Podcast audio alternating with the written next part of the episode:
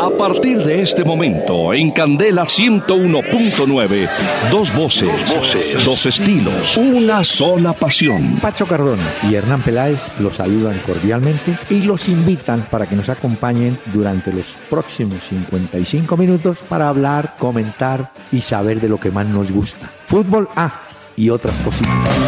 El doctor Hernán Peláez y Pacho Cardona presentan Una Hora con Peláez y Cardona. Fútbol, música y algo más. Solo por Candela. Muy buenas noches a los amables oyentes de Candela Estéreo del 101.9 que nos van a acompañar a partir de este momento en una noche con mucho fútbol en el área de Sudamérica y expectativa por los sorteos de la Liga de Campeones. ¿Y cómo le va, don Pacho? ¿Qué tal en este 24, hombre? Doctor Peláez, muy buenas noches. Buenas noches para todos los oyentes de la familia Candela. Bien, doctor Peláez, eh, bien sobre lo que se puede decir, porque hay gente que hoy la está pasando muy mal en Italia y en Birmania después de los terremotos que se presentaron, ¿ah? Sí, señor, muy triste.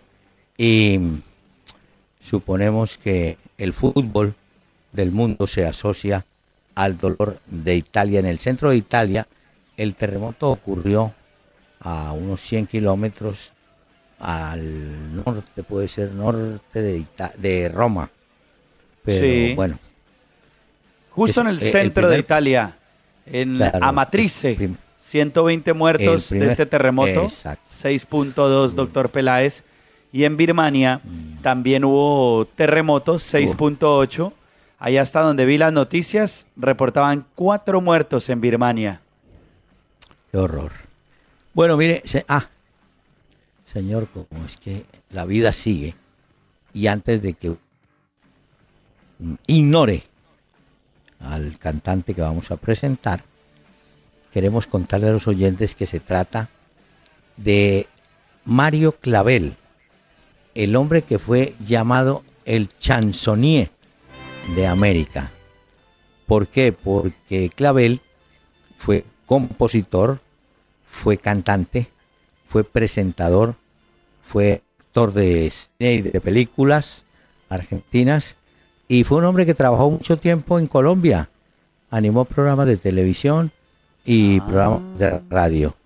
Y además, em, es bueno recordarlo para los seguidores de una emisora muy querida que era La Voz de Antioquia, que él grabó la presentación de un programa llamado Radiolente, que hacía Hernán Restrepo Duque.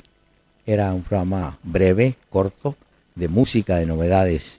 Don Mario Clavel, y escuchen este tema de su autoría.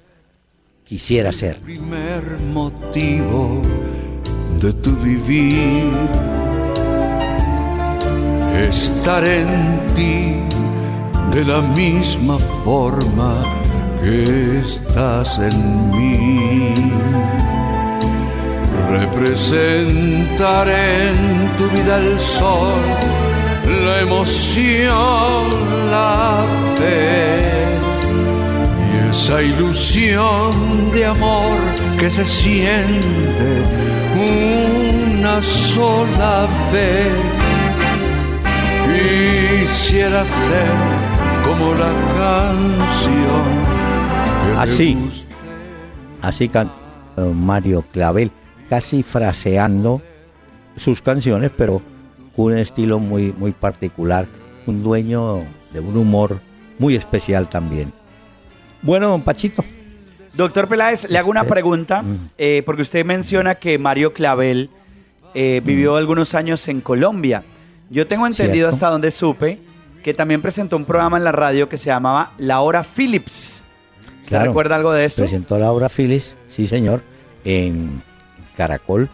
Y también hizo un programa en televisión, en televisión blanco y negro. Eh, Mario Clavel, faltaba notar, eh, argentino, eh, muere en Buenos Aires también, entiendo.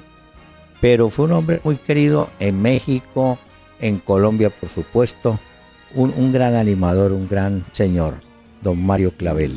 Gran voz además tiene. Oh, la voz. Oiga eso, oiga. acompaña desde tu niñez sin mil cosas tuyas, mi vida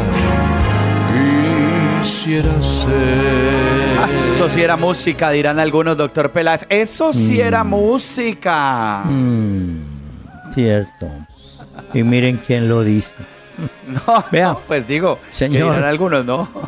voy con nuestros eh, correos muy amables de los oyentes. ¿Recordamos la mm. página? Por supuesto, doctor Peláez, muchas gracias porque cada vez somos más en esta comunidad de este programa. Bienvenidos para los que se unen a través de Facebook en la fanpage Peláez y Cardona, que ya le han dado me gusta. Los tuiteros también siguen creciendo en arroba Peláez y Cardona. Bienvenidos, por favor, para interactuar con nosotros en tiempo real. Y a través de la web en peláezicardona.com. Ahí pueden enviar también sus mensajes y oír los diferentes programas que hemos hecho al lado del doctor Peláez. Pues mire usted, vía Facebook, don Jairo León Acuña. Dice, para los entrenadores de ahora como Sidane o Giovanni Hernández, oiga bien, el talento hay que erradicarlo del fútbol. Y eso que ellos fueron, como se dice, calidosos o mágicos, como anotaron de Mayer, Candelo, etcétera. Mm, le sorprende que James Rodríguez por el lado de Sidán y Harlan Barrera por el lado del Junior no sean tenidos en cuenta por estos técnicos. Dice, lástima el fútbol lírico. Sí, yo creo que no es que no es que Zidane y Giovanni Hernández descarten a ese tipo de jugadores, pero sí es evidente que en sus, equipos buscan solidez, eh, armonía defensiva y contundencia y de pronto esos artistas mencionados se van quedando un poquito al margen o los van dejando al margen, ¿no? Sí, es cierto. Bueno, se ha mencionado muchas veces y lo hemos dicho incluso en este programa, las plantillas, sobre todo en el caso del Real Madrid, es tan numerosa, tan grande, todos quieren jugar el mismo, Zidane lo ha dicho en ruedas de prensa, que es difícil darle gusto a todos. Claro que uno como colombiano quisiera ver a James de titular, y mostrando pues esas características, pero pues infortunadamente no es de los planes pues de para Zidane como titular y tampoco ni modo de reprocharle nada porque con esto también ya Zidane ha ganado campeonatos y Champions League, entonces ¿cómo le dice uno algo? Cuando usted tiene buenos resultados, todos los argumentos hay que pensarlos porque la respuesta es, pero yo gané, yo fui campeón. Mm, ¿Y entonces mm. qué? Y los títulos en el fútbol son los objetivos. Milton Gómez, eh, vía Twitter, que el portero Juan Carlos Senado se retira del fútbol en enero y yo que pensaba que él ya se había ido. No, lo que pasa, don Milton, no, lo que pasa es que él sí tapó algunos partidos a comienzos del año en el Once Caldas, pero el técnico Torrente finalmente se decidió por cuadrado que fuera el titular, hay que entenderlo, pero yo entiendo que a buena hora en AO se da cuenta que ya es mejor abandonar la actividad y de pronto seguir vinculado al fútbol, ¿no? Pues sí, yo también creo con el Once Caldas. Quizás ganó la apertura de 2003 con el Once Caldas, el finalización de 2010. Eh, fue campeón de Copa Libertadores en 2004. Recordemos esa final frente a Boca en Manizales.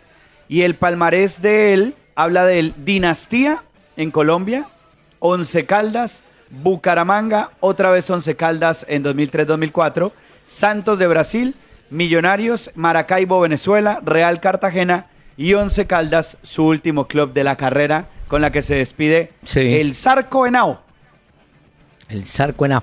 Eh, creo que el 3 de enero, en plena feria de Manizales, se está comenzando la feria, ¿sí? Ahí va a estar el Henao seguramente con sus amigos, compañeros haciendo una despedida que bien la merece, ¿no? No, pues claro, es que Henao hizo mucho por el Once Caldas también y le dio, eh, fue clave en esa Copa Libertadores que le ganaron a ah, Boca Juniors en esa época. Edwin Andrei Sánchez, vía Facebook. Le gusta el programa. Lástima que sea tan corto. Ay, Dios los bendiga. Gracias. Sí, hay partidos de fútbol que uno los ve y uno dice, lástima que no duren más. Y hay programas de radio que uno también dice, lástima que no dure más. Otros uno los oye y dice, lástima que duren tanto.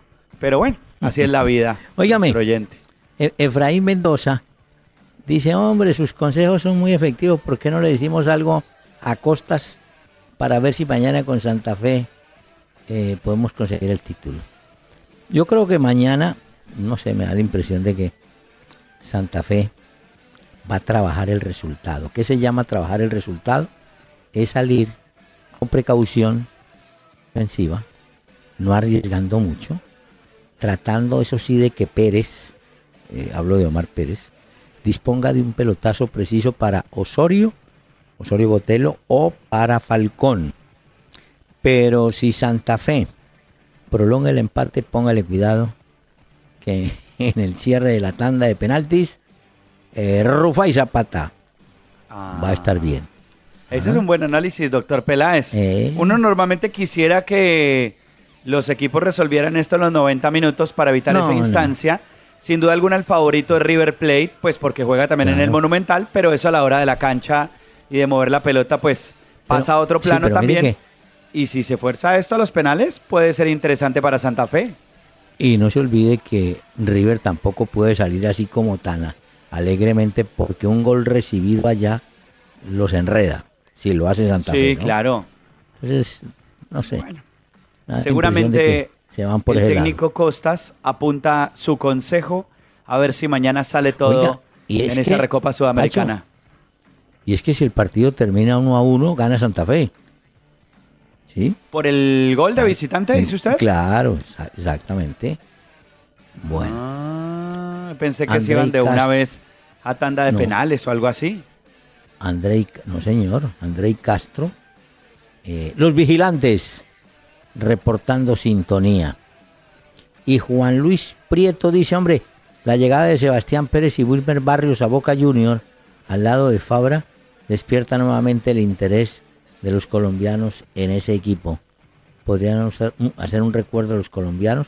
Sí, ya hemos contado varias veces que pues han desfilado por allá Navarro Montoya, eh, Breiner Bonilla, Luis Amaranto Perea, que tuvo una muy buena campaña. Treyes, ¿no estuvo allá en el 94? sí, Serna, Córdoba, Bermúdez. Arley Dinas. Treyes, Dinas, estuvo Fabián Vargas. Oh, Perazo. Perazo también. ¿Quién? Ah, Perazo porque Perazo. nació en Bogotá, ¿no? Es colombiano, sí, señor. Claro, y su luego se nacionalizó. Orlando. hijos de un gran goleador que fue Alberto Topol Perazo, como le puso don Carlos Arturo Rueda. Mm, Fabián Vargas, creo que también nos faltaba agregar. Sí, también. Bueno, Bermúdez, Chicho, Córdoba, Amaranto, lo que dice usted, Gerardo Bedoya. Mm. Freddy Guarín, doctor Peláez, nos faltaba. Freddy Guarín, sí, señor, que jugó poco, pero de ahí salió de una vez para Europa, yo. Seis partidos jugó Freddy Guarín en la temporada 2005-2006 con la camiseta de Boca Juniors y salió de allá. Bueno, aquí me dice don Alberto Contreras, en mi casa no nos perdemos el programa y ya cita obligada prender el radio a esta hora. Pueden decirnos cómo va la tabla de posiciones de la eliminatoria y cómo se jugará la siguiente fecha. Don, bueno, eh, ¿usted hizo la investigación? Tengo la tabla, sí, doctor Peláez, de la eliminatoria. Ah, bueno, Último es Venezuela, solo tiene un punto, la selección de Dudamel. 9, Bolivia con 3, octavo Perú con 4, séptimo Paraguay con 9, sexto Brasil con 9, quinta está Colombia con 10 puntos, cuarta Chile con 10, tercera Argentina con 11, segunda Ecuador con 13, igual que Uruguay, pero Uruguay está arriba por eh, diferencia de goles. Y la fecha, acuerde que jugamos entre dos, entre primero y el 2 de septiembre, la siguiente eh, fecha, ¿no? Esta es la fecha número 7. Arranca con Argentina, Uruguay. Colombia espera a Venezuela en Barranquilla. Paraguay espera en Asunción a Chile. Ecuador recibe a Brasil y Bolivia espera a Perú. Esa es la séptima fecha, la que se viene el primero de septiembre. Mm, el primero, porque el 2 hay otros partidos. Sí, pero ya luego es la siguiente ronda, la siguiente semana, que traerá Chile-Bolivia en Chile, Brasil-Colombia en Manaos, en Brasil, Venezuela-Argentina en Venezuela, Perú-Ecuador y Uruguay-Paraguay. ¿Cómo le parece que ayer eh, llegamos a la conclusión de que Neymar ha recibido invitaciones del técnico Luis Enrique y del técnico de Brasil para que tomara vacaciones. Para que descansara un poco más. y entonces, eh, en Italia hay una gran expectativa porque alguien les contó el cuento de que Neymar viene a pasar unos días por acá. Entonces yo digo, si, el hombre va a estar en ese plan, no va a jugar, no va a jugar la primera fecha. Primera fecha de esta tanda que viene. Ah, ya, la segunda fecha del torneo, dice usted. Ah, la eliminatoria. La eliminatoria, claro. Ah. ¿Cómo, cómo, si usted para acá? Bueno, no sé. Casi que jugaría la tercera fecha de la Liga Española, si es que lo pone Luis eh, Enrique. No sé si alcanza la cuarta y ya los liberan los equipos porque hay fecha FIFA para eliminatorias. Sí, por eso, pero para Brasil en este momento es más importante que juegue los partidos de la eliminatoria que los partidos de Barcelona. Ah, no, claro. Las vacaciones no sé cómo las irán a manejar, pero están eh, entusiasmados en Italia. A ver qué va a hacer por acá. Como ese hace una cantidad de locuras. Vio el último tatuaje que se, se puso, ¿no? Sí, sí. Los aros olímpicos, ¿no? Se puso los anillos olímpicos del hombre. sí, sí, sí. Bueno, qué persona. Se hizo tatuaje y todo eso. Señor. Porque es que, mire, doctor Peláez, rápidamente. Brasil está en el sexto lugar, tiene nueve puntos. Cierto. El primer partido que tiene lo juega contra Ecuador. Y Ecuador va muy bien en la eliminatoria, tiene 13. Y luego Brasil juega con Colombia, que sería rival directo porque Colombia tiene 10 puntos en Manaos. O sea, los dos partidos que vienen para Brasil se juegan mucho ellos en la clasificación al Mundial. Sí, señor, es cierto. Vea, eh, permítame porque quiero invitar a don Mario Clavel antes de la pausa. Somos un sueño imposible que busca la noche para olvidarse del mundo, del tiempo y de todo. Somos en nuestra quimera doliente y querida, dos hojas que el viento junto en el otoño. somos dos seres en uno que amando se mueren para guardar en secreto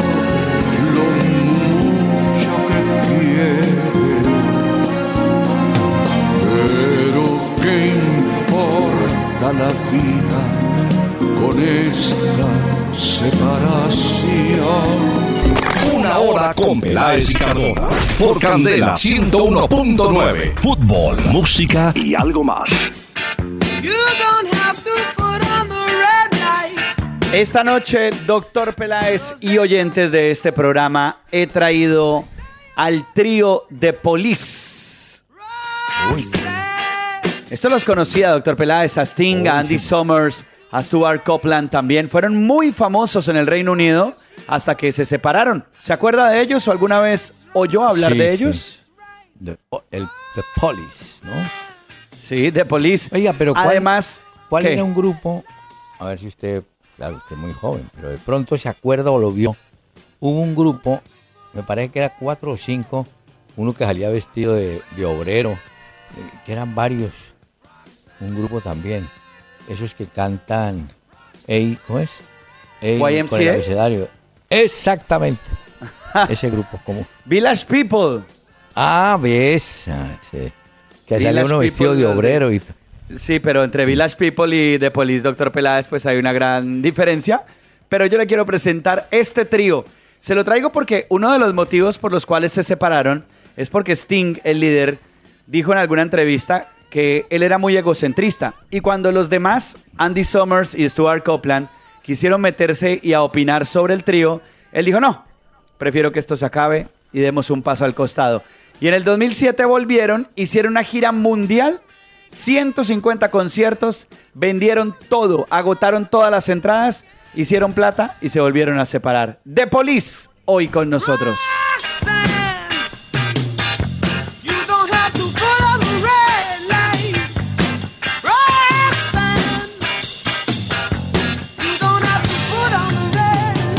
Bien. Ahí los tiene. Está bien elevado para ir a ese concierto yo. Sí. Roxanne se llama esa canción. ¿Quiere que hablemos de la clasificación de Champions que hoy jugaron o no? Espera que le tengo un dato que me encontré. y es sorprendente. A ver, para apuntar en la libreta. Sí, apunte. Cuando Higuaín salió del Real Madrid para el Nápoles, la cifra que se manejó de compra fue de 40 millones. ¿Correcto? Correcto. Después, cuando sale de Nápoles y llega a Juventus, la cifra por el mismo jugador fue de 90 millones. Es decir, el Nápoles se ganó, entre comillas, 50 millones más los goles que hizo el hombre por allá. Eso es lo que se llama una sobrevaloración de un pase. ah, pero es que además, acuérdese, doctor Peláez, que en el caso de Higuaín, él también gana una buena cantidad de plata porque ya el pase era de él. Entonces, él y su hermano, que el hermano es el que lo maneja, se ganan una muy buena plata en este cambio que hacen a la Juventus. Y sí puede ser sobrevalorado, pues porque uno dice, bueno, Higuaín no, nadie le puede negar que ha sido goleador con el Nápoles, pero le pasa lo mismo que a Pogba, que uno dice, joder madre, si valdrán tanto estos futbolistas, porque es que pagan mucho por ellos. Así es, pero bueno, ese dato me llamó la atención. Y ahora sí, que le corté el viaje. Me iba a hablar de la Liga de Campeones. Sí, le iba a decir primero que el Ajax con nuestros colombianos se fritó. ¿Por, ¿Cómo así? Se fue no clasificó. Hombre, no. En el global contra el Rostov quedó 4 a 1. El global, bueno, el partido de hoy 4 a 1 contra el Ajax de visitante eh, frente al Rostov. En el global quedó 5 a 2.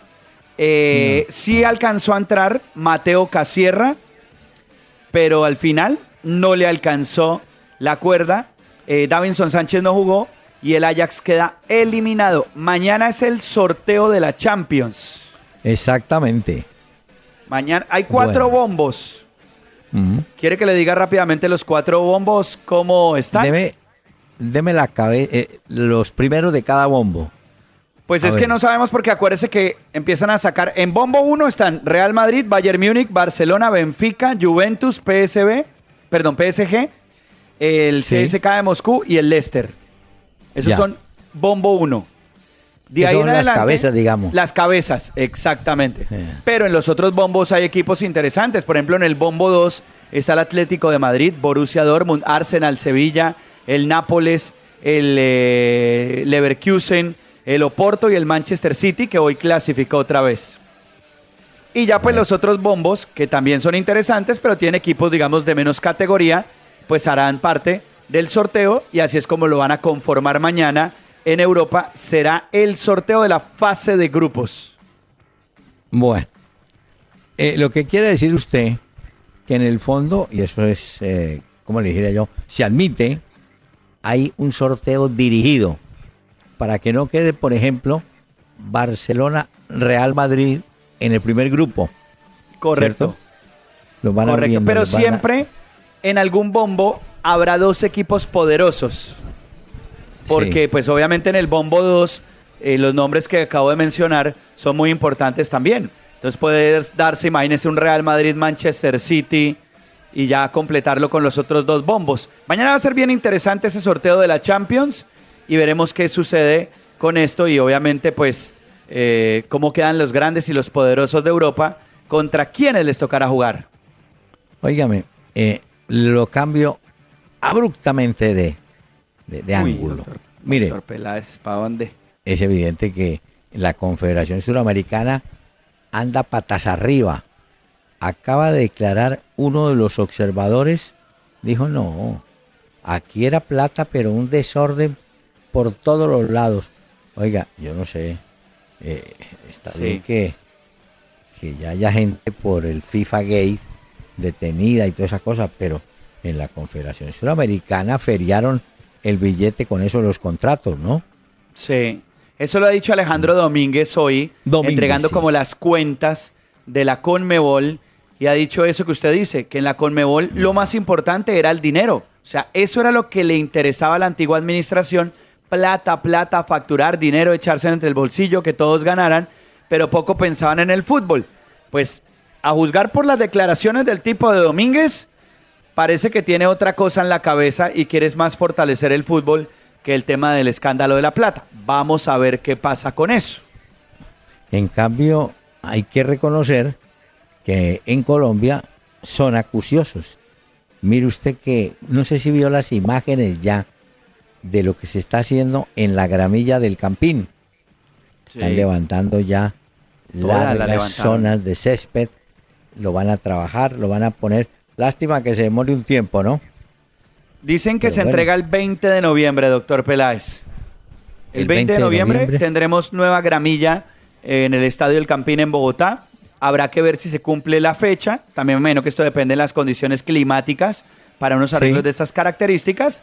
Pero eh, se habla del 20 de noviembre como la fecha en la que entregan el Campín. Y hombre, seguimos pendientes de lo de Neiva. Por lo pronto, no, el, el clásico Huila Tolima pasó como era apenas obvio a jugarse en Ibagué por fuerza mayor. Pero este equipo también, el Huila queda perjudicado, Pacho, porque es que, bueno, es que hay varios, mire, Millonarios tiene sanción, entonces el público no puede acompañarlo. Es más, en el clásico frente a Santa Fe, donde usted me dice que Santa Fe es local, no va a haber ingreso de hinchas No, no hay hinchas de Millonarios, ya Santa Fe lo anunció a través de sus redes sociales. El ingreso es único y exclusivamente por la capacidad, obviamente, de techo a hinchas de Santa Fe el próximo domingo. Claro, el problema es que los hinchas que no puedan entrar de millonarios eh, pernoctan, se quedan por allá en las zonas exteriores y ya usted se imagina lo que puede ocurrir. Ahora, yo supongo que Santa Fe presentará un equipo alterno, porque es que Santa Fe juega mañana frente a River. Estaría regresando el viernes, llegando a Bogotá sobre las 2 o 3 de la tarde, y no sé si el técnico Costa, dependiendo también del resultado que determinación tome, ¿no? Claro, yo creo que va a depender mucho del resultado en Buenos Aires frente a River, lo que presente Santa Fe en el clásico del domingo frente a Millonarios. Es, cierto. Va a depender mucho de eso. Otro, otro detalle que llama la atención. Usted ayer, todavía no tenemos la lista de la selección, ¿no es cierto? No, va a ser hasta el viernes. Sí, o mañana, creería yo, doctor Peláez, que ya tendremos información oficial. Eh, decían que hoy o que mañana, pero yo creo que ya mañana conoceremos la lista de Peckerman. Peckerman, danos una mano, ¿no es que no tenemos programa el viernes? Hay que dar la lista mañana, hermano. Mañana, mañana temprano, por favor, José Néstor, eh, que nos colabore con esto. Ah, con esto, Néstor. Mire, pero yo creo que no va a haber muchas novedades, ¿no? Ya más o menos. Ah, ayer se nos olvidó contar que Arias está suspendido para el primer partido, ¿no? No puede estar Arias en ese partido. Mm, ese está descartado. Pero... No puede para el primero, ¿correcto? Para Brasil. Ah, no, por eso. Podría. El segundo sí. Sí, el que ha inhabilitado por uno, pero no por los dos. Pero sí sería bueno desde mañana tener ya la lista eh, en, el fútbol de hoy, puede parecer que en el fútbol de hoy se conoce los jugadores que van a una selección siempre y cuando actúan en el exterior, porque los equipos del exterior dan la noticia, mire, el jugador Teo Gutiérrez está citado, como lo dijo Coudé, el de Rosario Central, y entonces ahí se confirmó que Teo va a estar en la lista. ¿Mm? Lo chivean, claro. En el caso de Santiago Arias, eh, recuerde que él con el PCB Eindhoven ha clasificado a la fase de grupos en la Champions. Ahí lo tendremos a Santiago Arias. Sí, bueno, pero quedé triste con lo de Ayas. Con David. sí, sí los dos colombianos, doctor Peláez, se fueron de la Champions. Esperar a ver. Bueno, y la afición de Millonarios fue y apoyó y saludó al señor Coca. sí, lo que pasa es que según lo que tengo entendido, fueron como unos 15 hinchas de millonarios que entraron sin autorización al entrenamiento, pero cuando entraron, eh, Coca, el técnico de millonarios, fue claro en decir luego a los medios y decir que ellos no entraron pues ni a hostigar ni a molestar, simplemente a mostrar su apoyo y que pues está bien, que lo recibe muy bien lo que sucedió, pero pues que obviamente debe haber más control en la sede de Millonarios para los entrenamientos. Bueno, es que Millonarios, ¿sabe que no me he podido acordar cómo se llamaba el volante africano? Que no era malo, que trajo Lillo en su momento a Millonarios. Pero es que miren, Millonarios viene en una racha de jugadores extranjeros de llorar. Trajeron unos uruguayos, de los cuales el que tenía más antecedentes como buen jugador era Marcelo Tejera, no pasó nada. Eh, había un falucho, mm, nada. Bueno, después vino uno, no, es que el fútbol es atrevido. El mago Ramírez, mago de nada. Entonces el mago se volvió. Eh, después vino, vino Lillo con este jugador brasileño, un Wesley y un brasileño. Sí, Wesley López da Silva. y creo que el otro es Modeste Mbami. Mbami, no, no. Es decir, eh, y le hago esta observación. Pero, pero esto porque se los levantan esos contratos, doctor Peláez. Son como huesos que le quieren meter a veces a la gente pintándolos como grandes refuerzos o esperando a ver qué sale o qué.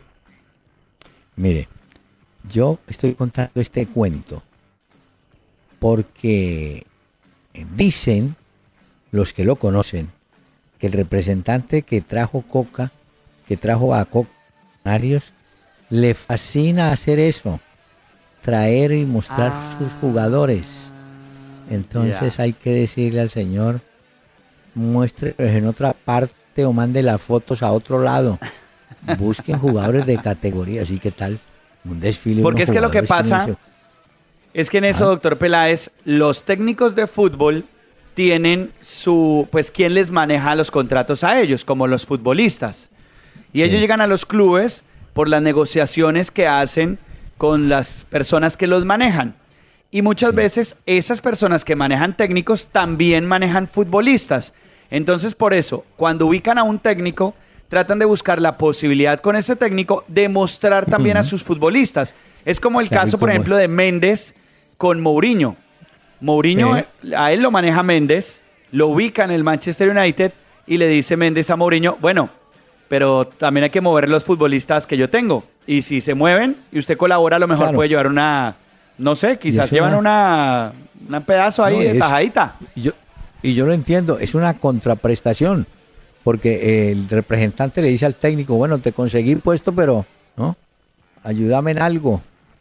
Y sí, pero es que déjame meter uno o dos jugadores. No, pero, pero eso meten mucho hueso a veces, tal y como usted lo mencionaba. pero hay una cosa, le digo una ah. cosa, eso antes sucedía más fácil, pero ahora que la gente tiene tanto acceso a la información e internet, a usted le dicen, pues. tal jugador viene para el equipo, usted lo consulta por internet y ya usted sabe, de acuerdo al palmarés, lo que ha hecho, ve jugadas, videos y todo, y ya tiene un criterio para decir, no, no, no, eso es un hueso que nos van a meter acá. O puede avalar también con un criterio diferente a un futbolista. Ya la gente no come ni traga entero. Eh, Coca, acá a poner a inventar hay que jugar con ese plantel, gústele o no. Y hay que ponerlo a trabajar y funcionar. Lo pues eh, Porque es que la, cómoda es decir, no, es que aquí a este equipo le faltan cuatro jugadores, imagínese negocio para el empresario traer cuatro. No, y además si hacen contratos a año y medio, a dos años, como le pasó a Millonarios con Israel, pues como dicen en la 19 se clavan. Pues mejor que no. Dejémoslo así, sí. Doctor Peláez, mejor le pongo música de Police. ¿Quiere oír más de este trío británico que hoy recordamos? Pues sí. Antes de irnos a la pausa, doctor Peláez, un pedacito déjeme ponerle de otra de las canciones de Police. Vea, oiga un poco.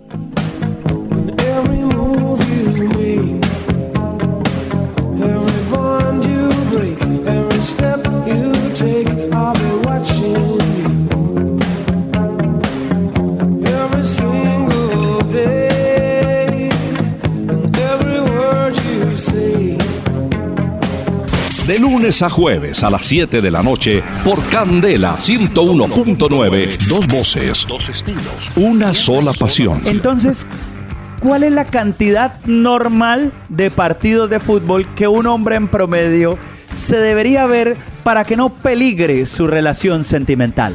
No, pues según las señoras, máximo uno.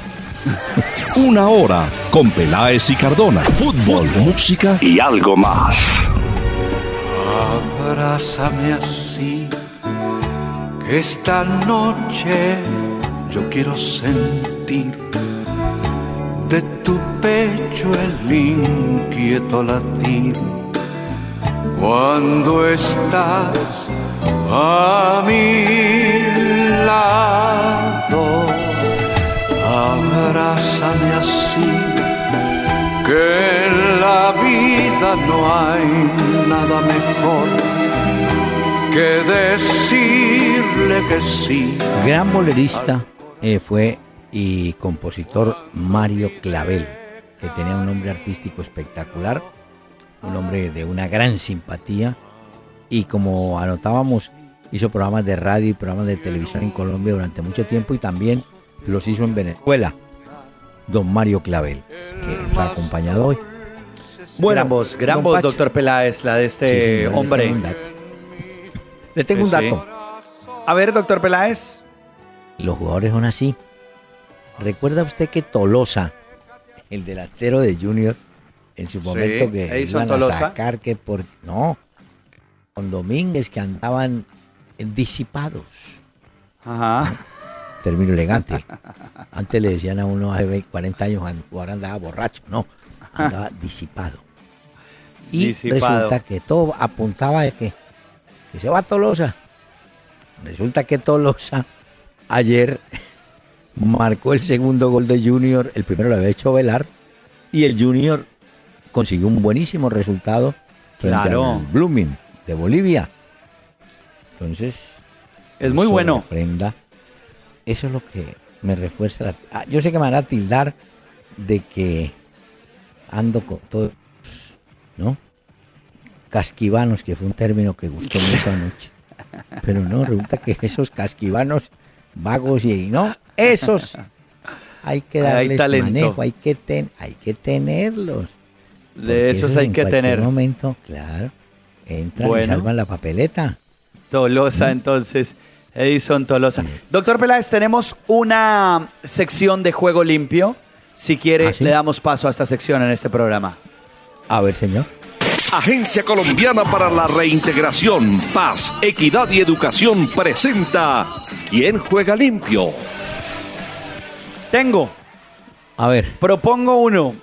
Me parece que en medio de la salida de Joe Hart, el portero del Manchester City, hasta el día de hoy, porque se despidió medio de aplausos por parte de la hinchada del City en Manchester, en el juego de clasificación de la Champions, pues me parece que Guardiola juega limpio porque él dijo, estoy aquí para tomar decisiones.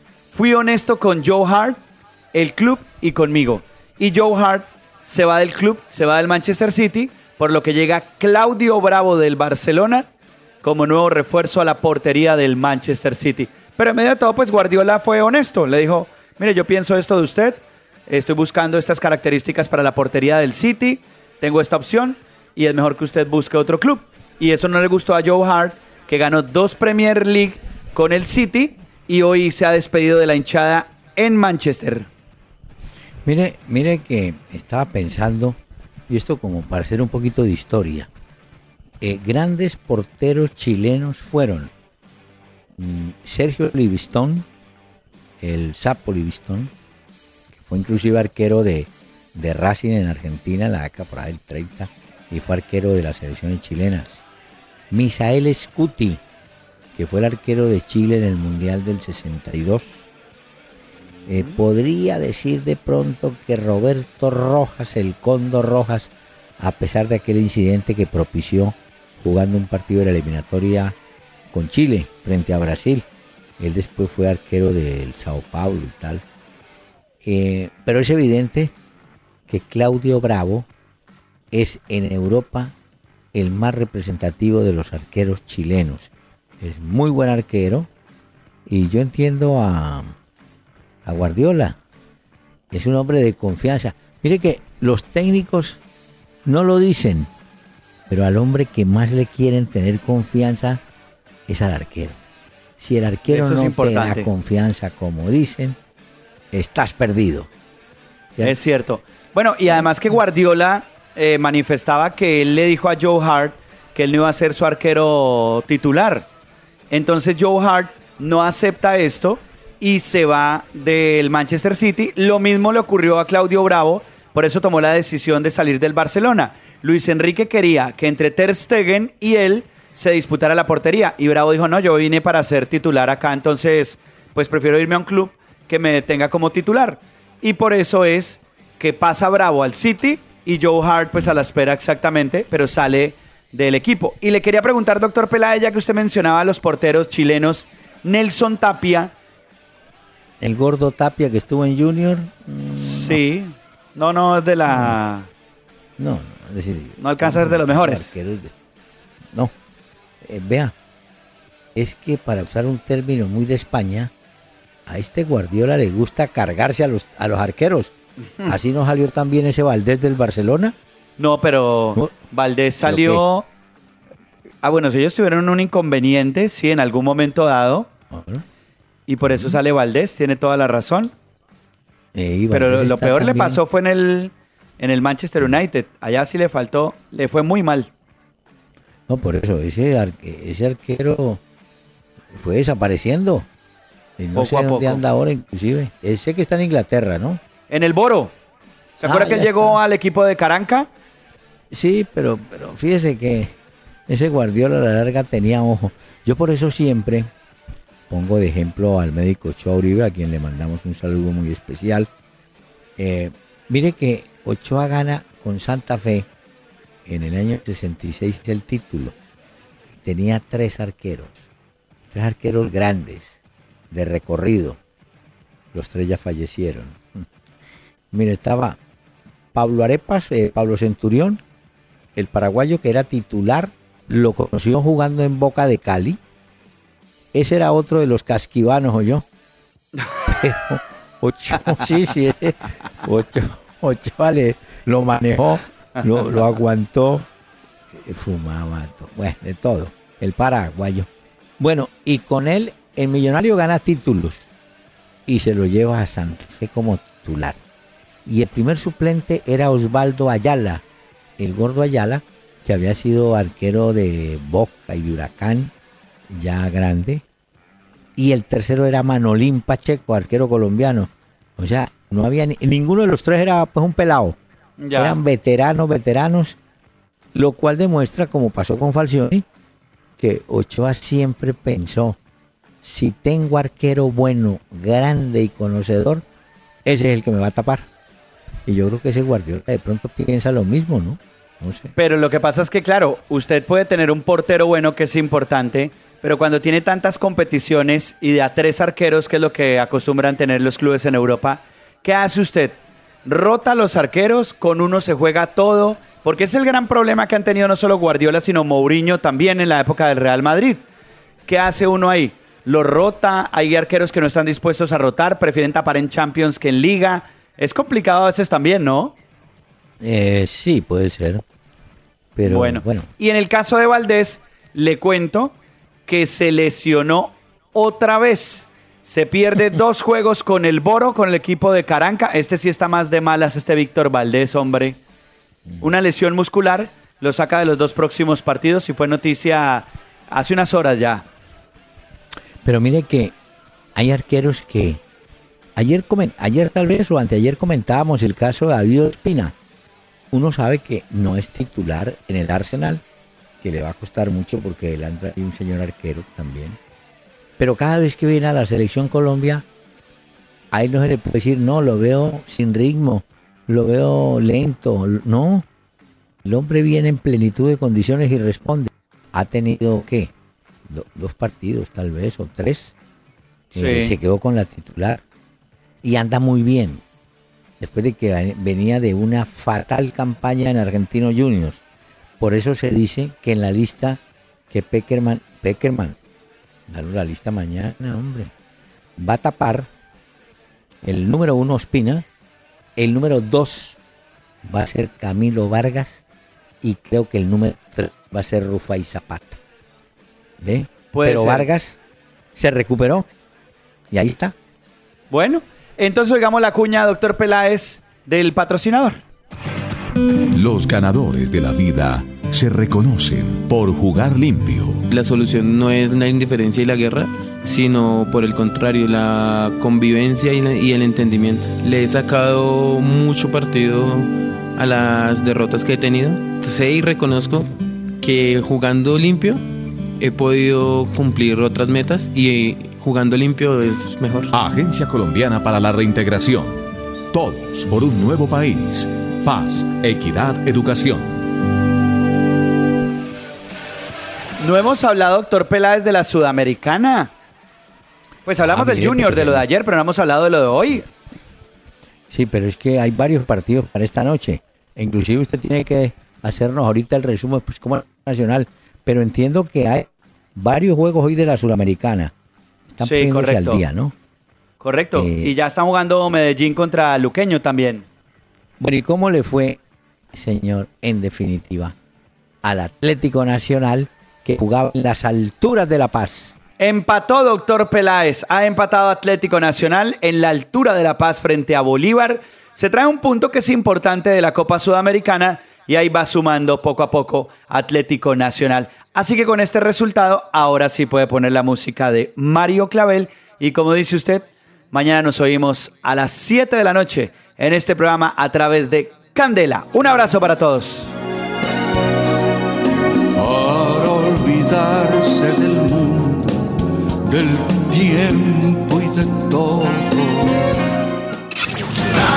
El doctor Hernán Peláez y Pacho Cardona regresarán mañana a las 7 de la noche por Candela 101.9 para presentarnos una hora con Peláez y Cardona. Fútbol, música y algo más. Solo por Candela